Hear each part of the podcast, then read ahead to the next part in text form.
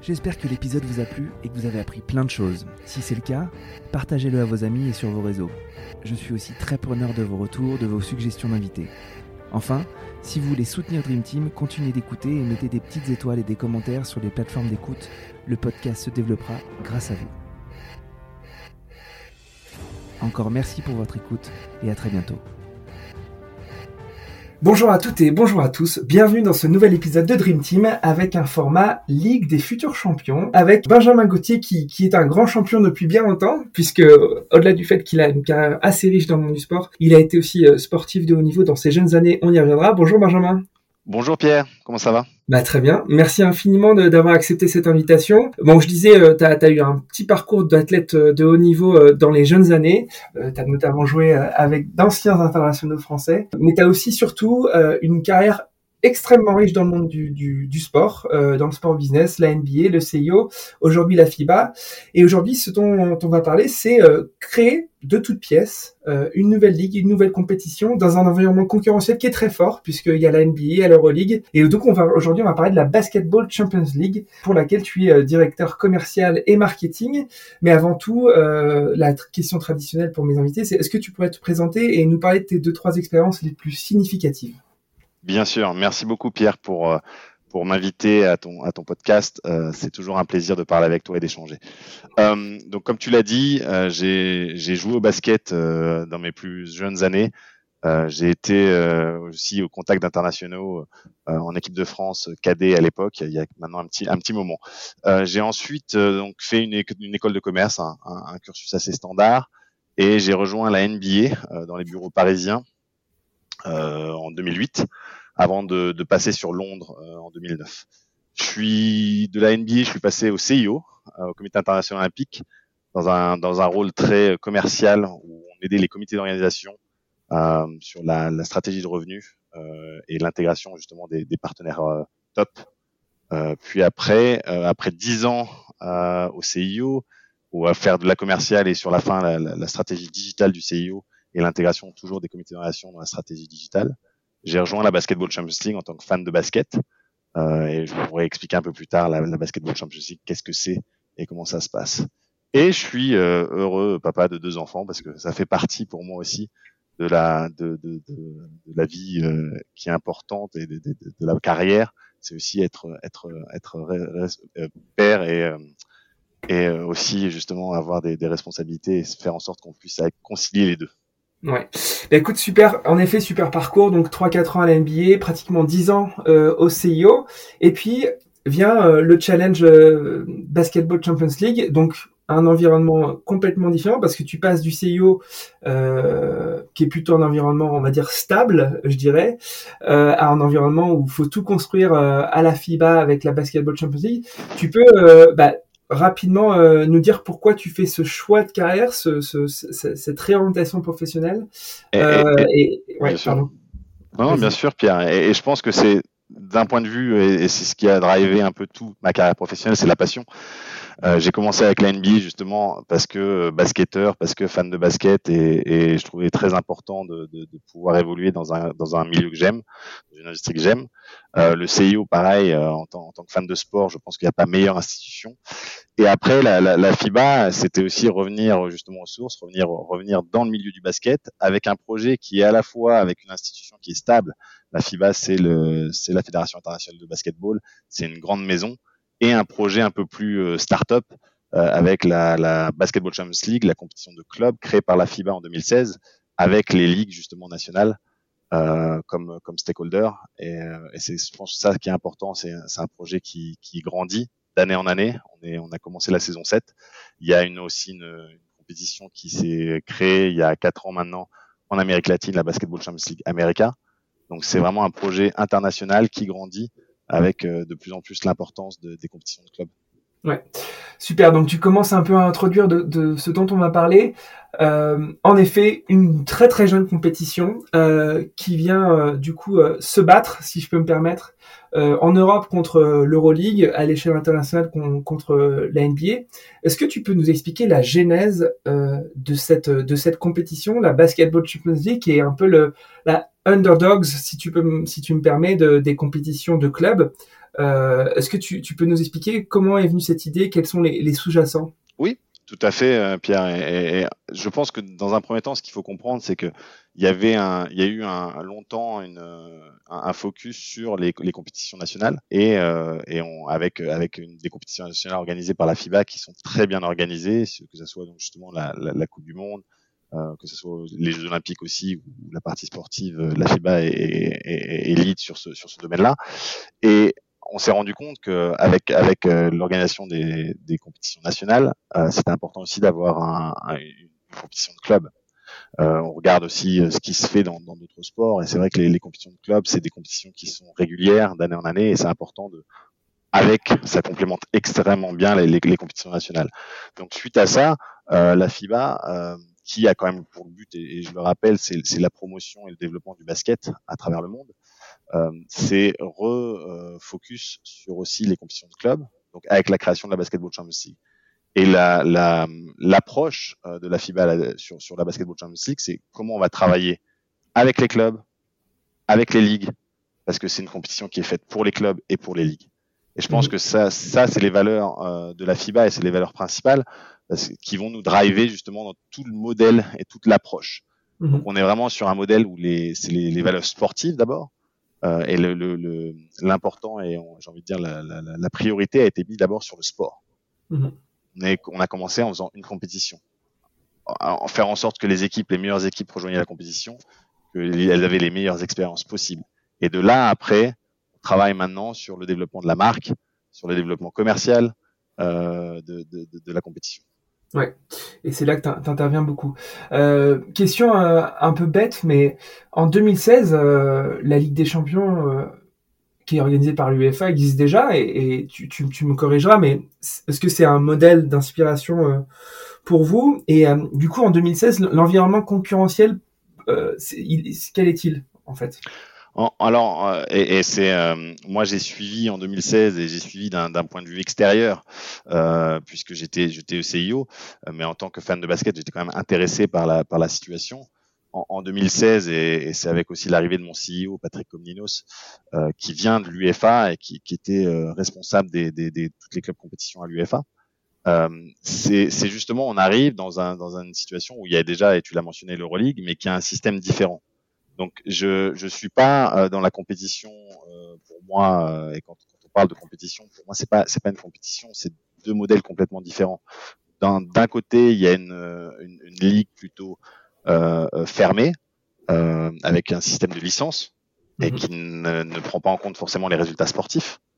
De l'autre, mhm. c'est une ligue justement où c'est pour se qualifier, il faut d'abord réussir dans les dans les compétitions nationales. Et donc c'est via les résultats sportifs qu'on se qualifie à la Basketball Champions League. Ton rapprochement sur la, la l'UEFA Champions League, euh, toute proportion gardée, est très est très juste puisque c'est comme ça. C'est pour se qualifier en Champions League, il faut d'abord euh, être euh, être dans le top de ces de ces ligues euh, nationales euh, et après on peut se qualifier en Champions League. C'est un peu la même approche euh, et le modèle de licence est plus ce qui est aujourd'hui discuté au niveau Super League par exemple, un modèle complètement différent. Ok. Euh, super. Donc finalement, la FIBA décide euh, de ne plus se contenter, on va dire, des équipes nationales, des compétitions internationales entre nations, mais passe à l'échelle des ligues et passe à l'échelle des clubs, avec un modèle d'inspiration qui est en effet euh, plus ou moins hérité du UEFA. Euh, Qu'est-ce qui différencie du modèle UEFA Champions League et, du modèle FIBA Basketball Champions League? Quelles sont les similitudes et les différences que tu vois? Bah, Aujourd'hui, il y, a une euh, dans, dans, le marché, quand tu, tu regardes la, la, première, dans le modèle, il n'y a pas tant de, de différence que ça. C'est juste le marché qui est différent. Comme tu l'as dit, le marché aujourd'hui euh, sur le foot, euh, l'UEFA est la seule compétition. Euh, et donc après, il y a, y, a, y a, pas de, il y a pas de d'autres compétitions qui, qui euh, viennent euh, à côté de l'UEFA. Aujourd'hui, dans le basket, c'est un peu différent puisque l'Euroleague était existait déjà. Donc c'est mm. donc c'est c'est juste pour moi ce parti-là qui, qui, qui est vraiment différent. Après sur le principe qui est de faire en sorte que les clubs et les ligues euh, soient fortes, se développent à travers aussi notre compétition. Je pense que c'est le même modèle là-dessus qui est utilisé avec l'UEFA. Mm. Euh, et, et, je pense que c'est ce qui est important, c'est que nous, on veut que les clubs, les ligues soient fortes. Encore une fois, c'est important. Et, je pense que quand on verra, on parlera peut-être des exemples, et de, de, de, ligues qui sont fortes, c'est important pour développer les joueurs, pour justement aussi développer l'audience du basket, euh, sachant que c'est le deuxième sport au monde. Je pense qu'il y a encore pas mal de choses qui peuvent être faites en Europe et, euh, et aussi dans d'autres pays. Ok, et bah rentrons dans le vif du sujet. Quand, quand bon, toi t'es arrivé il y a, il y a, on va dire euh, un tout petit peu plus d'un an. Qu'est-ce qui t'a euh, branché, qu'est-ce qui t'a excité dans ce projet euh, et qu'est-ce qu'on t'a vendu en fait? Non, bah c'est alors qu'est-ce qui m'a branché tout de suite? Bah déjà revenir dans le monde du basket, ça c'était ça c'était numéro un. Deuxièmement, avoir un projet global. Donc aujourd'hui, euh, même si euh, notre notre compétition phare c'est la Basketball Champions League en Europe, on a euh, une, vision d'avoir et de, de, regarder sur la partie euh, club compétition de manière générale. J'ai parlé de la compétition qu'il y a en Amérique latine, mhm. euh, donc qui serait l'équivalent, et encore une fois, si tu prends le football, de la Copa Libertadores. Euh, il y a, euh, il y, a, il y avait dans, dans le passé une compétition euh, en Asie, la FIBA Asia Champions Cup, qui est une compétition de club qui, qui réunissait les, les, meilleurs clubs asiatiques sur, sur, sur une semaine. c'est quelque chose qu'on regarde aussi, de voir comment ça se passe. Et on a enfin aussi la, ce qu'on appelle la Coupe intercontinentale, euh, mhm. qui est la, la compétition où le gagnant de la Basketball Champions League America, le gagnant de la Basketball Champions League Europe, le gagnant de la Basketball African League, qui est une, une, une joint venture avec la NBA, euh, et euh, un gagnant, le gagnant de la G League aujourd'hui se réunissent sur un week-end euh, pour pour euh, pour une compétition avec des demi-finales et une finale. Donc pour moi, c'est ce projet global de se dire aujourd'hui, on regarde pas que le marché européen. Je viens du CIO justement où travaillé euh, sur, toute la partie globale, que ce soit j'ai travaillé avec Rio sur le comité de relation, avec Tokyo, euh, Pékin ou Pyeongchang. Donc il y avait vraiment une, et, Paris euh, et Paris dernièrement. donc c'est vrai qu'il y avait vraiment une approche globale que, que je souhaitais garder. Aujourd'hui, la FIBA a cette approche globale avec un projet qui est innovant, qui change parce que dans cinq ans, je suis sûr que ça sera un rôle aussi complètement différent. Ok. Et, euh, et donc, toi, tu as, une fonction de, de, patron du commercial, patron du marketing, euh, sur ton périmètre euh, qui est du coup vraiment très large. Est-ce que tu peux nous expliquer ce qui, ce qui fait le, le sel de tes journées et de tes semaines? Oui, euh, avec plaisir. Et, et je pense qu'il n'y a pas une journée qui se ressemble et c'est plutôt intéressant. Dans un premier temps, ça fait même si c'est vrai que ça fait déjà un an, j'ai envie de dire, ça fait que un an euh, de comprendre aussi l'environnement dans lequel on est, de rencontrer les clubs, travailler avec les clubs, euh, essayer de rencontrer les ligues aussi un maximum, de comprendre euh, leur leurs enjeux à eux aussi, la commercialisation de leur côté, parce que je pense que c'est important de de comprendre dans le, dans le modèle dans lequel euh, ça, ça consiste en quoi la commercialisation de leur côté et de ton côté? Est-ce que tu peux rentrer un peu en détail? Totalement, totalement. Donc, donc aujourd'hui, euh, les, les, les, clubs, quand je, quand je parle, quand je rencontre les clubs ou les ligues, eux aussi commercialisent leurs leurs leurs produits. À savoir que les clubs, bah, ils ont besoin de, de, de, partenaires. Donc il y a les, les partenaires de clubs, il va y avoir les partenaires de la ligue. Comme nous, on a les partenaires de la Champions League. Donc mmh. aujourd'hui, c'est déjà important de comprendre euh, chacun quel espace chacun a pour différencier quelle est la value, la, la, la, la, la proposition, la valeur ajoutée d'être partenaire d'un club, la valeur ajoutée d'être partenaire d'une ligue et la mmh. valeur ajoutée aussi de la Basketball Champions League. Aujourd'hui, si je discute avec la, la, la LNB par exemple, euh, c'est clairement il y a d'abord le marché français qui est important. Euh, c'est un, un, ils ont fait énormément de, de, de travail sur toute la partie euh, diffusion, droit média euh, sur la dernière saison, euh, avec les partenaires aussi, avec les partenaires qu'ils qui, qui ont. Et, et, je pense que c'est intéressant de voir comment ils se développent, voir comment on peut travailler avec eux, parce que ils ont ce focus sur le marché français. Nous, on va regarder sur justement différents territoires. Et, et je prends le marché français comme exemple, mais c'est la même chose avec mes homologues espagnols, italiens, etc. je pense que c'est déjà une première chose qui est vraiment travailler avec les ligues, avec les clubs, parce que c'est l'ADN de la compétition. Et mhm. après, c'est aussi comment on travaille sur notre euh, produit, la Basketball Champions League, comment on peut améliorer notre produit.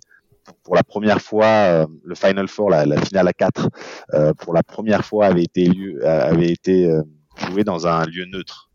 donc, l'année dernière, on a été à Bilbao, qui faisait pas partie de la compétition, et justement pour développer un événement avec une fan zone, avec des activités, avec même en collaboration avec la NBA, et on avait fait de nombreux de nombreuses choses à Bilbao pour, pour le Final Four.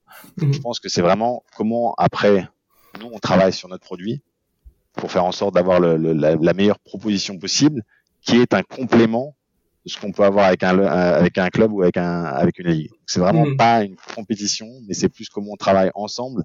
Et c'est ça rejoint euh, ce que je faisais au CIO, euh, au Comité international olympique, parce que c'est un peu un, un, je vais pas dire un modèle similaire, mais il y avait les comités nationaux, euh, les comités nationaux olympiques, il y avait les comités d'organisation et il y a le CIO. Et il faut mm. comprendre quels sont les droits euh, de chaque euh, de, de, de, chaque propriété comment un partenaire peut être partenaire du Comité national olympique français, euh, mais que le Comité national olympique italien va avoir un, différent, un partenaire différent, mais qu'il y a aussi des partenaires globaux qui sont partenaires de tous. C'est vraiment mmh. cette structure commerciale qui a, qui a à mettre en place.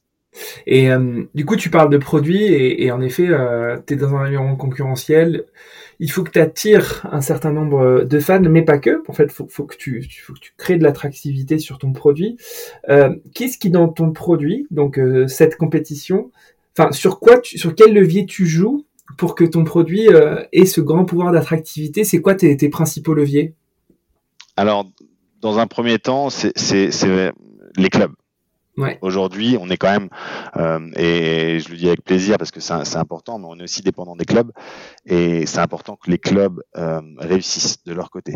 Donc, euh, mhm. qu'on ait des clubs forts, euh, comme je l'ai dit, et des clubs qui, qui sont dans leur ligue des, des un peu des, des fagnons euh, du, du, basket. Donc, on le voit sur certains sur certains marchés, on a on a des clubs qui vraiment porte et nous pousse. Euh, je pense que ça, c'est un, un, premier, c'est un premier élément. Et puis après, c'est comment euh, justement on peut se développer autrement.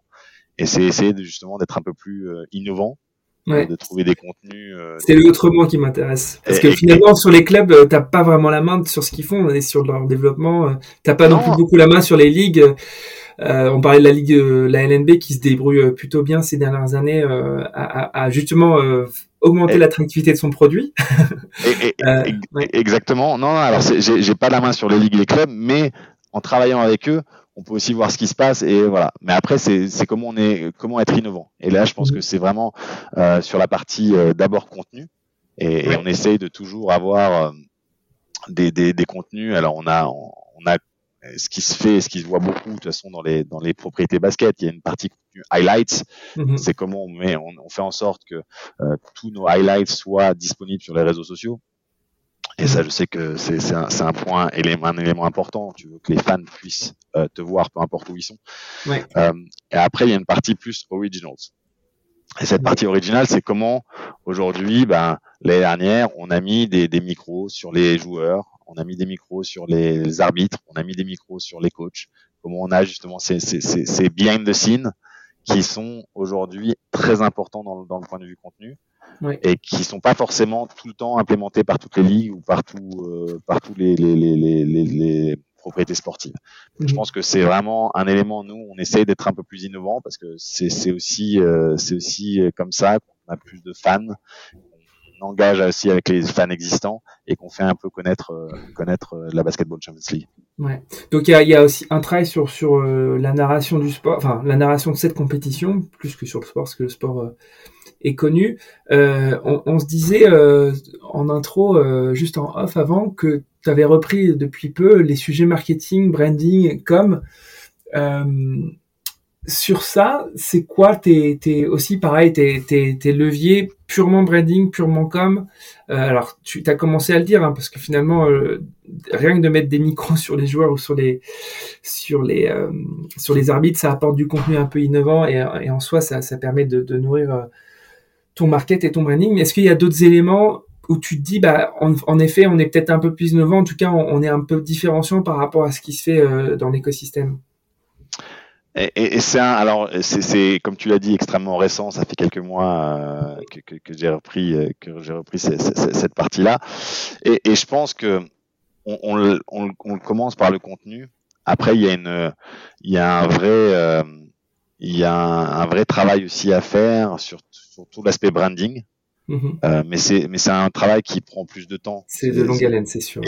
exactement. Donc pour moi, la, la, partie branding euh, qui est qui fait partie du roadmap qu'on a. Donc dans la stratégie, il y a un moment une partie branding qui, qui va arriver, mais c'est vraiment comment on fait passer nos valeurs, comment on fait passer notre notre notre ADN, parce qu'on a euh, un, un, vrai euh, point de vue différencié sur qu'est-ce que doit être une ligue européenne euh, avec justement cette valeur qui est bah, mettons c'est une ligue pour les clubs et, faite par les clubs et les ligues et pour les clubs et les ligues. Je pense que c'est ce côté-là qu'il va falloir qu'on travaille, sur lequel on travaille, mais c'est aussi, euh, c'est aussi euh, quelque chose qui va arriver avec un peu plus de temps. Ouais. Euh, du coup, on, parle de produits, on a parlé de concurrence, mais en fait, tout ça, on, on, tourne autour du pot. Finalement, c'est de quel marché on parle? Qui, sont euh, les clients, les cibles de ton produit et, et comment tu mesures toi euh, ton marché captif? Finalement, ton enjeu c'est quoi? D'aller choper euh, de l'audience à l'Euroleague? Ou de, créer de l'intérêt pour des gens qui n'étaient pas encore rentrés dans le basket? C'est quoi ton, marché, tes clients, tes cibles? Premièrement, et dans un, euh, je vais dire, la, première réponse qui me vient là tout de suite, c'est déjà la, cible basket. Mmh Aujourd'hui, euh, tout ce qui est fan euh, de basket et il y a euh, par exemple 26 millions de fans de basket en, Turquie. Je veux pouvoir leur parler, je veux pouvoir échanger avec eux, je veux, je veux qu'ils euh, connaissent la Basketball Champions League, qui regardent la Basketball Champions League, qui soient fans de Galatasaray, de Tofaş Bursa ou d'autres équipes qui sont dans la compétition ou pas. Moi, je pense que c'est déjà ça, c'est un, un, aspect très important qui est de se dire on parle à la population euh, basket, qui, qui, est déjà énorme. Donc c'est, pour moi c'est une première étape. Après bien sûr qu'on a envie et c'est aussi les, les, les contenus original euh, d'étendre ça. Mais dans un premier temps, c'est faire en sorte que déjà dans la communauté basket, euh, on soit euh, on soit reconnu euh, pour pour pour la compétition, soit reconnu par le travail qu'on fait et, et, après, je pense que ça s'étendra, ça s'étendra en basket et plus sur, sur la, la communauté sportive de manière générale. Hmm. Comme tu disais aussi euh, tout à l'heure, donc tu t'appuies beaucoup sur les sur les clubs euh, et sur les ligues parce que du coup c'est c'est presque des apporteurs d'affaires hein, euh, pour la BCL quasiment euh, dans le sens où bah, ils vont aussi être force de promotion de la compétition. Tu, tu me coupes si, si, si je me trompe. comment tu fais à l'échelle d'une ligue, quand tu deux trois clubs qui jouent l'Euroleague et puis les autres qui ne la jouent pas de facto, euh, pour qu'elle puisse être supportrice, donc cette ligue de la BCL versus euh, bah, porter et supporter les clubs, ces clubs qui sont en Euroleague. Je, pense que dans un premier temps, il faut savoir justement ce que j'ai dit, la, ligue a été créée avec euh, 11 des, euh, principales euh, ligues européennes. Ouais. Ils font partie de nos, nos stakeholders. Mhm. Euh, donc je pense que c'est un, un, élément important puisqu'ils ont justement un, un, intérêt à la promotion euh, de l'Euroleague, euh, de la de la basketball la BCL, ouais. exactement versus l'Euroleague comme tu dis euh, là-dessus. Ouais. Donc donc je pense que c'est euh, ça c'est un, un point extrêmement important euh, qui fait partie de notre, notre DNA. La, la, deuxième la deuxième chose qui est aussi important, c'est que on a dit et encore une fois, c'était la vision de la FIBA, c'était la Basketball Champions League, ça vient complémenter l'aspect la, euh, compétition nationale. Mmh. Aujourd'hui, on le voit euh, sur les sur euh, pendant les, les, les, les Windows de la, les fenêtres internationales, donc pour la qualification pour la Coupe du Monde, euh, de nombreuses équipes euh, ne peuvent pas euh, forcément avoir certains joueurs puisqu'ils sont pris dans d'autres championnats, mmh. que ce soit la NBA ou que ce soit l'Euroleague la Basketball Champions League met à disposition, puisqu'elle s'arrête, la fenêtre justement internationale s'arrête pour, nous on respecte ça pour pouvoir mettre à disposition euh, les meilleurs joueurs de nos clubs mmh. sur les équipes nationales. Donc je pense que c'est aussi un, un, un, un, un atout important, puisque les ligues veulent faire la promotion de leur, leur sport, et on sait que ça dépend aussi des résultats des équipes nationales. Mmh. Euh, et donc c'est important qu'ils aient les meilleurs joueurs, qui puissent se qualifier justement pour la Coupe du Monde et, euh, euh, et, avoir euh, cette équipe phare et ce fanion pour promouvoir encore plus le sport dans leur territoire. Ok. On, du coup là on a fait un petit focus sur sur l'Europe et en effet l'environnement concurrentiel de la BCL en Europe mais tu l'as très bien dit la FIBA c'est une fédération internationale et dès le départ la FIBA, mais comme toi, de, par ton passé au CIO, pardon, avait euh, une volonté d'empreinte internationale. Est-ce qu'il y a des territoires sur lesquels le développement euh, de la BCL est peut-être plus facile ou plus stratégique que euh, le territoire dont on vient de parler, à savoir l'Europe? Aujourd'hui, et, j'en ai déjà parlé dans, l'introduction, mais il y a la Basketball Champions League America, mhm. qui, est, une compétition aussi très importante pour nous, qui rentre dans sa quatrième saison. Euh, donc ça c'est quand même euh, un, un, point euh, vraiment important de, de notre côté. C'est aujourd'hui il y a, il y a sept pays euh, qui sont dans la, la Basketball Champions America. Il y a l'Argentine, le Brésil, l'Uruguay, le Chili, Mexico, Nicaragua et le Canada. Mhm. il y a 12 clubs. C'est une compétition qui commence en décembre et qui finit en, en, en avril. et c'est plus de 50 matchs sur, sur la saison. Donc ça, c'est un, un, élément aussi qui nous est important. Euh, les, les, premières saisons étaient, euh, ont été sous, sous l'ère Covid. C'est mmh. un peu plus difficile, comme tu peux imaginer, pour, pour le lancement, mais c'est un produit qui euh, croît et qui, qui, ne fait que croître et qui, qui est important pour nous. Donc ça, c'est clairement euh, un, aussi un axe de développement.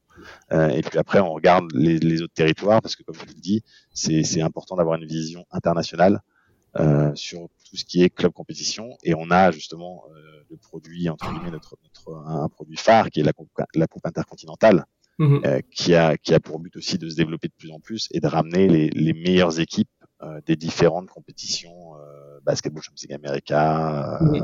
la, la balle, la basketball African League et la, la BCL. Mhm. On sent on sent bien l'ADN FIBA parce que finalement vous, vous, dupliquez le modèle des nations au modèle des clubs là où euh, un Euroleague ou ses équivalents dans notre pays seront euh, auront peut-être une espèce de limitation en termes de d'empreinte planétaire évidemment, mais peut-être que vous rêvez de dans quelques années de, de que, que, le club de Buenos Aires contre le club d'Istanbul soit le, soit l'apothéose de la compétition.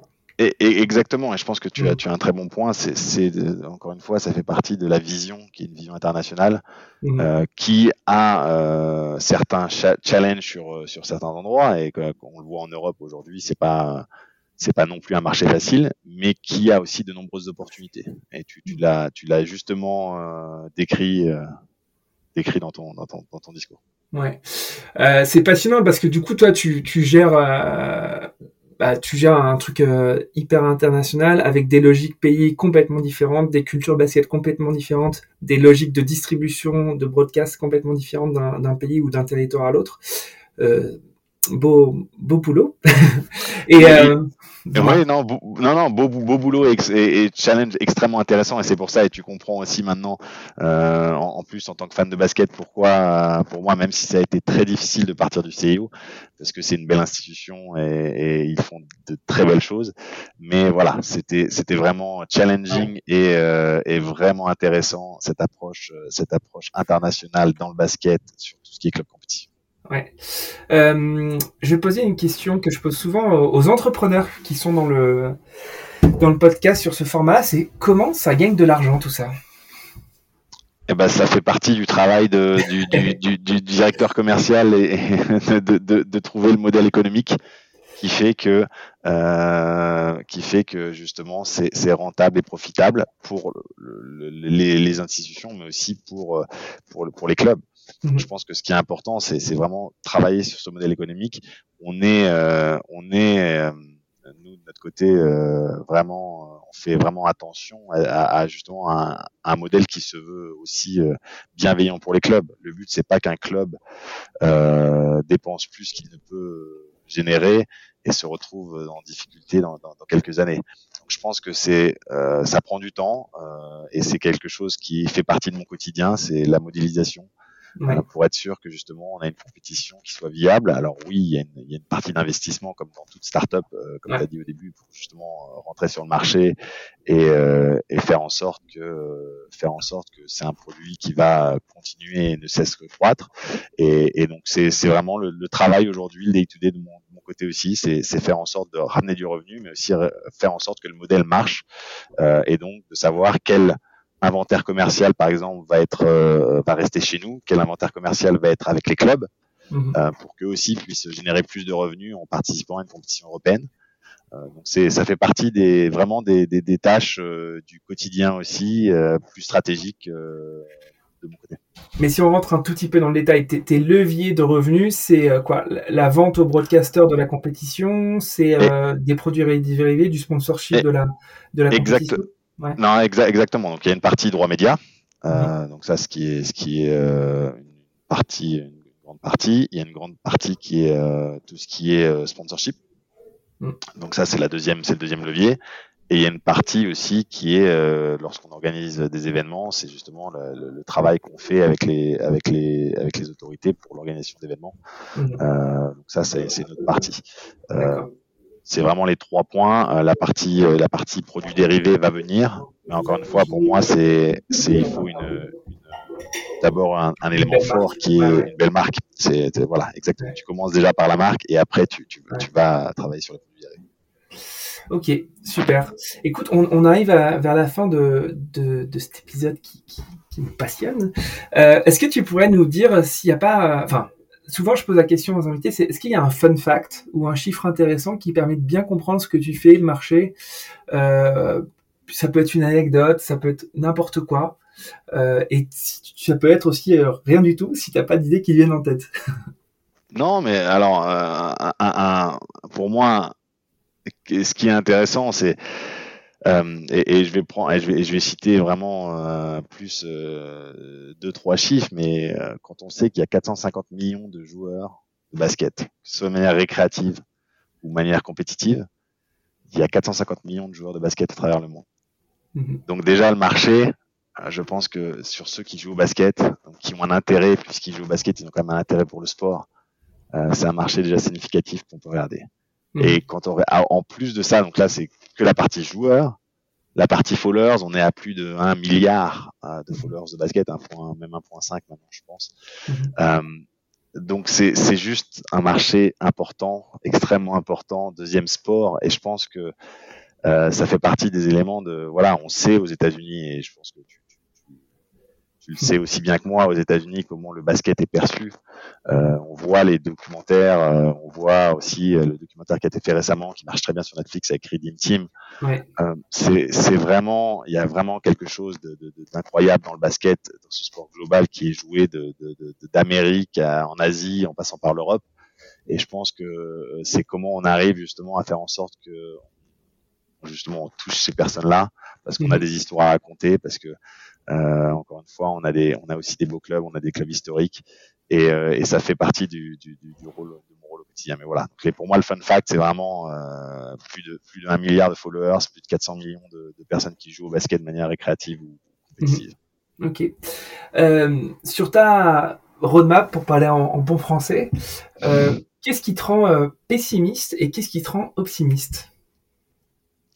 Alors sur la partie euh, qu'est-ce qui me rend optimiste euh, et, et, je, je j'ai toujours tendance à commencer par le côté optimiste mais et justement euh, pour moi c'est premièrement euh, l'intérêt de la FIBA et, et justement d'avoir des, des, des, des, clubs et des compétitions de clubs fortes. Moi pour moi on a la fédération internationale reconnue et, et qui est euh, vraiment si j'ai envie de dire s'il y a une, une entité dans le basket qui peut euh, travailler avec tous les différents euh, avec tous les différents acteurs du basket euh, pour la promotion du basket et le développement du basket, c'est la FIBA. Mhm. Donc ça, pour moi, ça m'en extrêmement optimiste. Euh, et quand je vois les, encore une fois, les résultats de la, la Basketball Champions League en Europe après euh, après cette saison, celle en, en Amérique après quatre saisons, euh, après trois saisons et non, mhm. c'est la quatrième. C'est voilà, je suis je suis très optimiste. Ce qui me rend ce qui me rend euh, pas pessimiste parce que je, je, suis pas pessimiste, mais ce qui sur les, les, points sur lesquels il faudra faire attention pour moi, c'est toujours euh, faire en sorte que euh, justement on soit aligné avec les acteurs du, du sport. Et aujourd'hui, on est aligné avec la NBA et je pense qu'on a un, très bon, euh, un très bon, euh, une très bonne collaboration avec la NBA.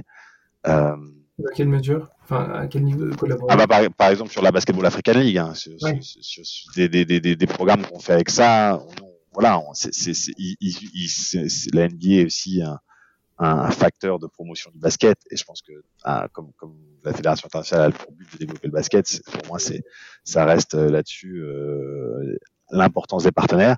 Mais c'est vrai que, et tu l'as mentionné déjà euh, dès le début, euh, les discussions avec l'Euroleague, euh, qui sont importantes, euh, c'est, vraiment, je pense, important de trouver cette harmonisation pour faire en mhm. sorte que l'écosystème basket se développe encore plus que ce qu'il est aujourd'hui. Ok, super. Euh, mes deux dernières questions. Est-ce qu'il y a une actualité de l'écosystème sport qui a attiré ton attention récemment? Pas forcément basket, mais dans l'absolu. Euh, alors, bah, y a, revenir sur le mouvement olympique, et je sais que c'est quelqu'un que tu as eu, euh, la, le lancement de la de, de, de, de l'eSports Week euh, par, par, le CIO et l'Olympic eSports Week à Singapour euh, est intéressant et c'est moi pour avoir et, et je ça m'a ça m'a plu et ça, ça m'intéresse parce que encore une fois j'étais il y a pas si longtemps euh, dans la maison olympique et je et j'ai été euh, été euh, impliqué dans certains des projets initiaux. Euh, donc non, non, c'est, je trouve très intéressant. À, mm. hâte de voir comment ça va se dérouler, hâte de voir comment ça va se passer, et, euh, et je vais regarder ça avec un avec un œil extérieur maintenant euh, qui, qui, qui est bien. D'accord, je, je, chers auditeurs, allez écouter l'excellent épisode avec Monsieur Pereira, euh, qui gère euh, les sujets en effet e-sport CIO. Euh... Une, belle passe décisive, une belle passe décisive, Pierre. Je, je, je, je, fais, ouais. en, je, fais, en, sorte que, je fais en sorte que tu, tu, puisses, tu puisses aussi euh, promouvoir le podcast et, ah, et, euh, et, je, et, je, sais que tu l'as pas encore dit de mettre des étoiles et de, faire en sorte que, que on, on, on, pousse ça, mais je, ne manquez pas non plus à aller justement noter les, noter les épisodes. c'est sympa. Écoute, euh, ma dernière question, bah, tu, comme, comme tu, tu sais que tu es, un habitué des écoutes, euh, souvent je demande à la fin à mes invités s'il y a un, deux, trois professionnels, patrons de boîte ou autres que tu aimerais entendre dans, un format comme celui-ci euh, à me recommander. Et pourquoi du coup tu choisirais cette personne-là? Pourquoi euh, elle mériterait euh, cet honneur incroyable de passer dans mon podcast? Non mais plus sérieusement, dis-moi. non, et, écoute comme ça, euh, tu as déjà énormément et enfin quand je vois la liste que ça soit dans les dans les big boss ou dans la ligue des futurs champions, euh, tu as déjà quand même énormément de, de, personnes. C'est vrai que et, je pense que mais euh, il y a beaucoup et je sais que c'est l'écosystème français, mais je pense qu'il y a aussi des des Français de l'étranger euh, mhm. qui seraient intéressants. Euh, je sais, pour avoir été quand j'étais moi, euh, quand j'étais, euh, j'étais à l'époque à la à, Londres, il y avait quand même, il y avait quand même des, des, des, personnes assez intéressantes, mais justement un Benjamin Morel, le CEO de Six, de Six Nation. Mhm. Euh, dans la, la, la, catégorie Bill Boss et, et, sur ce qu'ils font justement avec euh, avec euh, avec les Nations, ça pourrait être assez intéressant. Ouais. Euh, donc, euh, donc voilà, ou, ou, pour citer un ancien de la NBA aussi, Stéphane Morel à la, à la Fédération française de tennis, qui je sais a, a énormément aussi de, de, de, de, de projets d'actualité. Ça pourrait être, ça pourrait être des choses qui pourraient être très intéressantes. Cool. Et eh ben, euh, merci infiniment. Je suis d'accord avec toi. Euh, mon, je tourne euh, pas mal sur du franco-français, mais parce que mon marché euh, est, est, française et j'ai déjà fait un épisode euh, en anglais, en tout cas, et, et, en fait, bah, c'est toute une autre conquête d'audience qu'il faut qu'il faudrait que j'opère, parce que finalement, mes mes, mes auditeurs, c'est des auditeurs qui, qui aiment bien et qui écoutent en français. Mais c'est un sujet, on me l'a on me l'a souvent non pas reproché, mais Non, non, et, je pense que tu peux, tu peux rester sur le marché français, mais avec des, certains Français qui sont qui réussissent à l'étranger. Ouais. Et il y en a, et je sais qu'il y en a beaucoup. Good point, Benjamin. merci, merci, beaucoup. merci beaucoup, merci à toi, Pierre. Ciao. Salut. J'espère que l'épisode vous a plu et que vous avez appris plein de choses. Si c'est le cas, partagez-le à vos amis et sur vos réseaux. Je suis aussi très preneur de vos retours, de vos suggestions d'invités. Enfin, si vous voulez soutenir Dream Team, continuez d'écouter et mettez des petites étoiles et des commentaires sur les plateformes d'écoute. Le podcast se développera grâce à vous. Encore merci pour votre écoute et à très bientôt.